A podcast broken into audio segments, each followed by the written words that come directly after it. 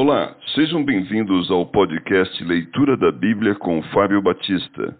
A minha oração é que Deus fale ao seu coração por meio da Bíblia Sagrada.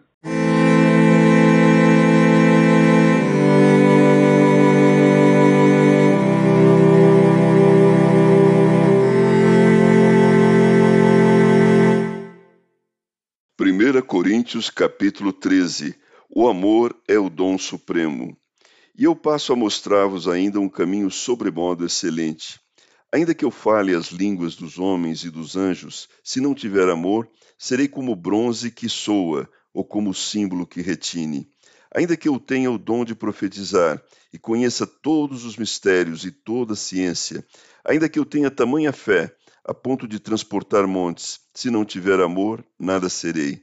E ainda que eu distribua todos os meus bens entre os pobres, e ainda que eu entregue o meu próprio corpo para ser queimado, se não tiver amor, nada disso me aproveitará. O amor é paciente, é benigno, o amor não arde em ciúmes, não se ufana, não se ensoberbece, não se conduz inconvenientemente, não procura os seus interesses, não se exaspera, não se ressente do mal, não se alegra com a injustiça, mas regozija-se com a verdade. Tudo sofre, tudo crê, tudo espera, tudo suporta. O amor jamais acaba. Mas havendo profecias, desaparecerão. Havendo língua, cessarão. Havendo ciência, passará. Porque em parte conhecemos e em parte profetizamos.